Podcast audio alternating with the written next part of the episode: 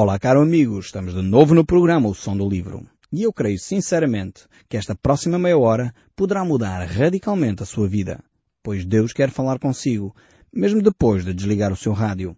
Eu sou Paulo Chaveiro e nós hoje estamos a olhar para o livro de Daniel no capítulo 11, que no fundo é uma continuação do capítulo 10 que nós vimos uh, nos últimos programas. Este capítulo 10 começa realmente a descrever aquilo que Deus uh, quer falar a Daniel.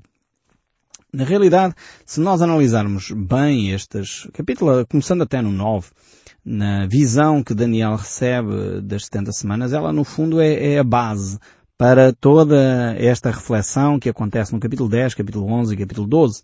Eh, porque a partir desta visão das 70 semanas eh, decorre uma série de implicações. E de alguma forma esse capítulo 10, eh, que nós vimos nos últimos programas, dá-nos um vislumbre da vida espiritual. É como que o levantar a ponta do véu uh, sobre os aspectos espirituais em que muitas vezes nós não temos acesso a eles. Há poucos textos bíblicos que nos referem a vida espiritual, como é que os anjos se relacionam, a autoridade angelical, no fundo porque os anjos estão organizados, digamos assim, quase, enfim, mal comparado, em, quase com as hierarquias militares, há, há de facto poderes angelicais, eh, portanto, que têm autoridade sobre X número de anjos, depois há poderes mais, mais elevados, por isso a Bíblia faz a distinção entre potestades, domínios, eh, tronos e soberanias, no sentido espiritual da questão. Uh, mas pronto, o, capítulo 10 de facto é fantástico, dá-nos esse aspecto tremendo sobre a vida espiritual. Mas ao mesmo tempo o capítulo 11 vai nos dar a continuidade deste, deste capítulo 10. Então temos aqui, eh, no fundo, estes capítulos que fazem uma ponte entre o Velho Testamento e o Novo. Uh, e, e, de facto o Novo Testamento e o Velho estão separados por um período de 400 anos de silêncio, onde não há revelação de Deus, por um lado. Uh, não há revelação escrita após o livro de Malaquias. Uh, ainda que alguns textos foram encontrados e escritos, como os livros de Macabeus, mas os livros de Macabeus são considerados textos uh, extra-canónicos ou livros apócrifos. No certo sentido, são livros que não são considerados canónicos, não são considerados a palavra de Deus. E por isso mesmo há aí um período de 400 anos, uh, poderíamos dizer, de silêncio. Mas que na realidade não é bem silêncio, porque estes capítulos que nós estamos a analisar aqui de Daniel são referentes a esse período.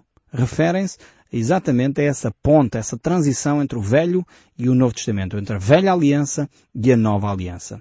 Uh, muitos hoje gostam de facto desse sensacionalismo profético e imediatismo em que no fundo a pessoa vai lá para um palanque qualquer e profere umas profecias, diz que em nome de Deus isto e aquilo e aquilo outro.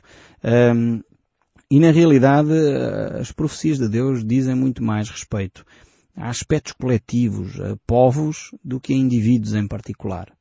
Muitas vezes nós gostaríamos muito que Deus falasse diretamente sobre a nossa vida, o que vai acontecer amanhã e o que vai acontecer depois e para a semana, com quem vamos casar e como é que vai ser o nosso futuro, se vamos ser uh, bons empresários, muito ricos ou, ou, pouco ricos. Mas Deus na realidade não, não dá muitos indicadores nesse sentido. Agora Deus dá de facto indicadores para uh, períodos históricos, para nações. Nós encontramos uh, na Bíblia várias referências de Deus a nações. Deus fala aos povos, Deus fala ao grupo como um todo. Uh, e por isso nós encontramos referências ao Império Medo-Persa e aos seus representantes políticos, a Dário, a Alexandre o Grande, a estes grandes imperadores, e vimos de facto que o anjo que apareceu a Daniel no final daquele capítulo 10, ele diz exatamente isso, que ele vai travar, ou estava a travar, a travar uma batalha com o anjo uh, da Pérsia, mas porque esse anjo perdeu a batalha com o anjo uh, Gabriel e Miguel, uh, estava para chegar agora esse dominador que era o anjo eh, da Grécia. Eh, e veja como depois, logo a seguir ao Império Medo-Persa, veio de facto Alexandre o Grande que conquistou aquele grande império de novo a uma velocidade espantosa. Mas isto para dizer que os aspectos humanos têm como que um espelho da realidade que acontece na vida espiritual também. Platão, é interessante que apesar de Platão não ter talvez muito conhecimento das Escrituras, uh, era um filósofo grego, ele aproximou-se muito deste aspecto, quando ele fala lá da alegoria da caverna, alguns que, que conhecem a filosofia de Platão, uh, certamente vão identificar esta, esta alegoria da caverna, quando ele diz que nós, uh, no fundo, não conhecemos a realidade. A nossa realidade é como que sombras. O apóstolo Paulo diz algo semelhante, não é? Nós vemos hoje como que através de um espelho, e um dia veremos a realidade tal qual ela é. Platão tinha esta ideia de que nós olhamos para o fundo de uma caverna e a realidade está fora da caverna, nós simplesmente vemos as sombras que passam no fundo da parede. E consideramos, porque sempre vivemos essa realidade, consideramos que isso é a realidade. Uh, mas isto é argumentos uh, filosóficos, nós não vamos entrar muito aqui, só para mostrar que a vida espiritual acontece, tem paralelo com a vida humana, física, material que nós vivemos aqui também na Terra. Por isso a importância da oração, nos envolvermos ativamente para que Deus intervenha uh, na nossa vida material, é necessário que de facto Deus intervenha também na vida espiritual. Aconteça que uh, de facto nós cristãos alcancemos a vitória. E a Bíblia nos diz que nós já temos a vitória em Cristo Jesus. Quando Cristo foi à cruz, Ele venceu Satanás uh, naquela cruz. A morte de Jesus Cristo não foi o fim, mas foi a vitória. E a ressurreição então confirmou essa vitória. Por isso a Bíblia diz que nós hoje estamos sentados nos lugares celestiais em Cristo Jesus e já fomos abençoados com toda a sorte de bênçãos espirituais. Isto é tremendo. Nós infelizmente às vezes não sabemos é apropriar daquilo que já Deus nos confiou. Precisamos de, de, crescer na fé nesse aspecto e, de facto, apropriar-nos das bênçãos que Deus já nos deu, da autoridade que nós temos em Cristo, não em nós mesmos. Nós, por nós próprios, não temos autoridade nenhuma, mas por causa de Cristo Jesus nós temos autoridade sobre os seres espirituais, porque a Bíblia diz que os seres espirituais estão debaixo dos pés de Cristo. E é aí que nós estamos com Ele e por isso temos essa autoridade. Mas voltando aqui então ao Daniel, capítulo 11, verso 1, o texto bíblico agora prossegue. Eh, vamos dar mais um passo em termos cronológicos na história e diz, mas eu, no primeiro ano de Dário, o medo, me levantei para fortalecer e animar. Agora temos aqui a cronologia de novo. Daniel uh, volta aqui a, expor uh, a cronologia. Estamos então no reinado de Dário e temos então provavelmente aqui este período perto próximo daquele episódio uh, da Cova dos Leões, que nós já estudamos aqui. Estamos de novo, em termos cronológicos, uh, no capítulo 6 aproximadamente. Mas estamos no capítulo 11, como é óbvio, em termos do, do episódio que nós vamos ver uh, hoje. Então ele saiu para fortalecer, para animar, encorajar a Dário. Mais uma vez, Dário estaria desanimado, alguma coisa estava a acontecer, Talvez algum sonho, mais uma vez, uh, o perturbou. A Bíblia não fala exatamente o que é que aconteceu que perturbou a Dário, mas Daniel vai lá ao palácio para consolar, para animar. E o verso 2 prossegue. Agora eu te declararei a verdade. Eis que ainda três reis se levantarão na Pérsia, e o quarto será acumulado de grandes riquezas, mais do que todos. E tornando forte por suas riquezas, empregará tudo contra o reino da Grécia. Então Daniel agora começa a revelar a Dário o que vai acontecer no futuro. Uh, a partir daqui, até ao verso 34, nós veremos uma profecia eh, que cumpriu-se literalmente. Uh, muitos põem em causa os textos bíblicos. Há sempre pessoas que procuram denegrir aquilo que a Bíblia diz. Uh, procuram encontrar, enfim, justificações. Não, a Bíblia não, não é muito exata, não é muito correta. Nós temos aqui uma profecia que se cumpriu literalmente. Foi dita por Deus antes e depois cumpriu-se a seguir. As pessoas, como não conseguem lidar bem com estes factos, então dizem, bem, isto aqui, esta profecia foi escrita, foi feito depois. Como já não conseguem dizer que afinal ela é uma profecia que não se cumpriu, como ela se cumpriu, então eles arranjam uma forma de tentar dar a volta ao texto bíblico dizendo, não, não, é, por, é verdade, cumpriu-se, mas também foi escrita depois, logo, como não é profecia, é história, não é? A história é que se cumpre sempre. A pessoa escreve aquilo que já aconteceu e, como tal, uh, passa a ser um facto. Mas aqui, na realidade, este, por isso Daniel tem o cuidado de avisar quando é que ele recebe esta profecia. Portanto, ele recebe-a muito antes uh, do período uh, da Grécia invadir uh, o Império Medo-Persa, antes destes reis tomarem posse, e por isso mesmo ele avisa o que vai acontecer no futuro. E é com uma exatidão tremenda. De facto, as descobertas arqueológicas têm mostrado que a Bíblia, mais uma vez, é exata. Muitas vezes, só para dar um exemplo, antes de, de, de facto, no século XX se fazerem grandes expedições ao Médio Oriente, e se descobrirem, portanto, as tabuinhas babilónicas que descreviam Nabucodonosor e outros reis, outros imperadores, havia muitas dúvidas de que a Bíblia falasse verdade. Alguns punham em dúvida até que a Bíblia quando citava Nabucodonosor, dizia, ah, isso é um rei inventado, foi inventado uh, pela Bíblia só para enganar as pessoas, que é o que alguns pensam, não é? A Bíblia é só para enganar as pessoas. Depois a arqueologia veio, no século XX fizeram-se várias expedições e descobriram de facto que afinal existia um rei Nabucodonosor que foi um dos grandes reis uh, do Império Babilónico e depois tiveram que retirar as mentiras que disseram acerca da Bíblia. É um facto. A ignorância é que tem sido uh, o maior prejuízo uh, em relação à Bíblia. As pessoas mais ignorantes são aquelas que mais obstáculos levantam às Escrituras. Uh, e às vezes essas pessoas ignorantes quanto à Bíblia são até pessoas religiosas. Atenção, não, confundam as coisas. Se, se os estudiosos da Bíblia tivessem olhado para a Bíblia com seriedade, provavelmente teriam dado ouvidos a Galileu. E Galileu não teria sido queimado numa fogueira no tempo da Inquisição. É preciso perceber que nem sempre aquilo que se chama religioso dá relevo à Bíblia. Tomem atenção. Vocês têm dito, já me conhecem, sabem aquilo que eu tenho dito aqui no programa da rádio. Temos que olhar para as Escrituras. A verdadeira igreja é aquela que olha para as Escrituras e põe em prática. Uh, não basta dizer à frente igreja cristã. Não basta dizer que é uma igreja católica ou uma igreja evangélica. É necessário que seja uma igreja que estuda a Bíblia convenientemente. E infelizmente uh, maior uh, prejuízo das Escrituras são as pessoas ignorantes das Escrituras. Então precisamos de conhecer bem a Bíblia e depois analisar aquilo que a própria ciência vai descobrindo.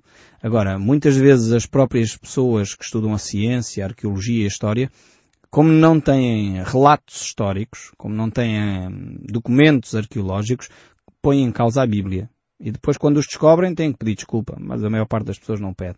Uh, são tão orgulhosos que não chegam a pedir desculpa pelos erros que cometeram. Mas a ciência está em constante evolução. A arqueologia está em constante descoberta. E muitas vezes coisas que eram adquiridas, afinal depois descobre-se uh, mais um dado arqueológico e percebe-se que afinal a Bíblia, mais uma vez, tinha razão. E Daniel aqui, ele vai falar destes reis que se vão suceder, e de facto a arqueologia mais uma vez comprova isso, de facto o Império Persa sucedeu dessa maneira, uh, depois realmente uh, houve um rei uh, persa que foi extremamente poderoso em termos financeiros, em termos de riqueza, e depois veio, como diz aqui o texto bíblico, o Império Grego, através de Alexandre o Grande, que tomou o Império Persa.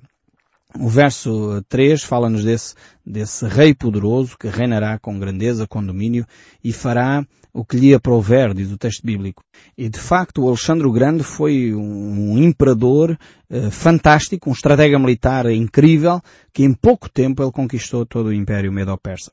Uh, mas também ao mesmo tempo nós conhecemos a história e sabemos que uh, este jovem, porque ele morreu aos 33 anos, no ano, aproximadamente no ano 223 a.C., ele morreu por problemas sérios de doença, mas acima de tudo o maior problema que ele tinha era o alcoolismo. Era um homem que dominou nações, dominou impérios, dominou povos, mas não sabia dominar a si mesmo. E não há nada mais triste do que uma pessoa que tenta dominar os outros, mas não se sabe dominar a si próprio. E a maior batalha que nós temos, na realidade, acontece dentro de nós. É por isso que nós precisamos de domínio próprio saber dominar os nossos próprios pensamentos. Quantas pessoas têm perdido o casamento porque não sabem dominar os seus pensamentos? Uh, algum tempo atrás uh, estava numa farmácia, estava uma senhora de 80 anos a falar que o marido dela uh, estava cheio de ciúmes e fazia um, um, inferno lá em casa porque um senhor de 80 anos estava a dizer que a senhora tinha um amante. realmente há pessoas que não, não, não percebem, enfim, onde os pensamentos destrutivos os levam. Uh, enfim, uh, só para verem o caricato como realmente às vezes os pensamentos são terríveis e a pessoa alimenta isto e alimenta isto. E Alexandre o Grande, para afogar essa sua ansiedade, essa sede de conquista, essa insatisfação que ele tinha, afogou-se no alcoolismo. Realmente o alcoolismo destrói qualquer pessoa, os vícios arrebentam com a vida, ainda que as pessoas passam por várias fases e tentam esconder, enfim, mas chegam a um ponto em que não é possível esconder mais E Alexandre o Grande foi um desses que conquistou muita coisa, mas nunca se soube conquistar a si próprio. E o verso 4, voltando aqui a Daniel, capítulo 11, continua esta profecia a dizer, mas no auge do seu reino será quebrado e repartido por quatro ventos do céu, mas não para a sua posteridade, nem tampouco segundo o poder com que reinou, porque o seu reino será arrancado e passará a outros fora dos seus descendentes. Mais uma vez Daniel uh, recebe revelação da parte de Deus sobre estes aspectos dos impérios que se sucedem. Portanto, ele recebeu isso na altura de Nabucodonosor, uh, através até foi o próprio Nabucodonosor que recebeu a estátua multimetálica, aquela estátua que ele recebe. Daniel interpreta o sonho. Depois no Império, no Império Medo-Persa, ele recebe de novo esta revelação. E aqui está ele de novo a falar uh, do Império Grego, que será, depois de Alexandre o Grande, dividido em quatro grandes partes. Uh, mais uma vez, a profecia é exata. E os generais eh, gregos, após a morte de Alexandre o Grande, dividem este grande império em quatro grandes partes. Cassandro, um dos generais, ficou com a região da Macedónia, e a região da Grécia, uh, Licímaco, eu não sei se pronunciei bem, mas Licímaco ficou com a Ásia Menor, a atual Turquia, Seleuco ficou com a região da Norte e Síria, uma grande parte da Ásia Menor também, uh, e depois temos uh, Ptolomeu, também que ficou com toda a parte do Egito. Uh, e aqui a história e esta profecia vai se referir exatamente a este Ptolomeu uh, que vai guerrear contra o reino do norte, como nós vamos ver. O verso 5 prossegue. O reino do sul será forte, como também os seus príncipes. Este será mais forte do que ele e reinará e será grande o seu domínio. Portanto, está a falar de Ptolomeu, de toda a zona do Egito, e nós conhecemos mais uma vez a história deste, deste reino do sul, que, é, que fazia parte do Império Grego, que nós conhecemos a famosa Cleópatra, não é? Surge deste, deste, desta descendência de Ptolomeu. Depois temos o verso 6. Uh, eh, e mais uma vez, isto só me fascina, a exatidão das escrituras é tremenda. O verso 6 diz, mas ao cabo de anos, eles se aliarão um com o outro, portanto o reino do sul e o reino do norte, a filha do rei do sul casará com o reino do norte, para estabelecer uma concórdia. Ela, porém, não conservará a força do seu braço, ele não permanecerá nem o seu braço, porque ela será entregue, e bem assim os que trouxeram o seu pai, e o que tomou por sua naqueles tempos. Então aqui eh, Daniel está a revelar, inclusive, que a aliança entre uh, o Reino do Norte e o Reino do Sul, portanto estes reinos que foram divididos da Grécia, uh, serão uh, feita uma aliança pela filha destes dois reinos. Temos aqui Seleuco e Ptolomeu, que vão aliar-se através de um casamento. E mais uma vez, a palavra de Deus não falha, mais uma vez, de facto, a história cumpre-se exatamente como Deus havia previsto. Uh, Ptolomeu Filadelfo deu sua filha Berenice uh, para estabelecer uma aliança com o reino do norte, uh, a Antíoco da Síria. Depois Ptolomeu morreu e Antíoco envenenou Berenice, como vemos aqui por esta profecia de Daniel. Não diz lá que envenenou, mas fala da, da, da quebra desta aliança. E, de facto, ele mata a sua própria mulher, envenenando-a, e é colocado então o seu filho da primeira mulher de Antíoco no reino. Eh, realmente a palavra de Deus é tremenda com a exatidão com que ela fala uh, aquilo que depois a história simplesmente compõe. A história simplesmente nos deu foi os nomes que faltavam aqui. Deus só não falou os nomes das pessoas envolvidas, mas falou como é que as coisas aconteceriam. O verso 7 ainda diz, mas um renovo da linhagem dela, um se levantará em seu lugar e avançará contra o exército do reino do norte e entrará na sua fortaleza e agirá contra eles e prevalecerá. Agora está a falar de Ptolomeu Argatis. Eu não sei se estou a pronunciar bem os nomes, porque isto são nomes eh, gregos e nomes lá daquela região, mas era irmão de Berenice, que ao perceber uh, da cabala que no fundo Antíoco fez uh, à sua irmã, matando-a, envenenando-a, ele agora revolta-se e faz uma, numa campanha contra este reino do norte. E Daniel prevê tudo isto, ou melhor, Deus dá a Daniel esta visão do que iria acontecer. O verso 8 ainda diz, também os seus deuses, com multidão das suas imagens fundidas, os seus objetos preciosos de prata e ouro, levará como despojo para o Egito, por alguns anos ele deixará em paz o reino do norte, mas depois este levantará e avançará contra o reino do sul e tornará para a sua terra. Os seus filhos farão guerra e reunirão numerosas forças. Um deles virá apressadamente, arrasará tudo e passará adiante. E voltando à guerra, a levará até à fortaleza do rei do sul. Então este se exasperará, sairá e pelejará contra ele, contra o rei do norte, este porá em campo grande multidão, mas a sua multidão será entregue nas mãos daquele. A multidão será levada e o coração dele se exaltará. Ele derribará Meríades, porém não prevalecerá. Porque o reino do norte tornará e porá em campo multidões maior do que a primeira, e ao cabo do tempos, isto é, de anos, virá à pressa com grande exército e abundantes provisões. Naqueles tempos se levantarão muitos contra o reino do sul. Também os dados à violência entre o teu povo se levantarão para cumprirem a profecia, mas cairão. Realmente esta profecia, para nós, que já se cumpriu, nós já podemos ver uh, com exatidão aquilo que Deus tinha dito antes, alguns uh, anos antes, e aquilo que aconteceu uh, alguns anos depois. para nós, o que é que isto importa? Eu quero dizer que, para mim pessoalmente, ler profecias destas e constatar os factos históricos que ocorreram fruto daquilo que Deus declarou, para mim dá-me segurança quando olho para a palavra de Deus. Eu percebo que realmente Deus é um Deus fiel, um Deus que cumpre a sua palavra. E quando ele diz alguma coisa nas Escrituras é porque vai acontecer. Quando ele diz para eu não andar ansioso e para eu poder fazer as minhas orações porque ele vai responder, eu fico calmo porque eu sei que a sua palavra se cumpre. A sua palavra traz paz ao nosso coração. A sua palavra realmente vai acontecer porque ele o disse. E aqui temos mais um exemplo concreto de que a palavra de Deus é fiel palavra de Deus se cumpre. A palavra de Deus não é vazia nem oca. E realmente aqui temos um episódio que revela como a nação de Israel também depois sofreu, no fundo porque estava ali no meio destas grandes guerras e, e no fundo esta profecia tem também a ver com a nação de Israel e com o povo de Deus que continuou ainda a ter que viver este drama das lutas que se travavam entre o Reino do Norte e o Reino do Sul uh, neste período.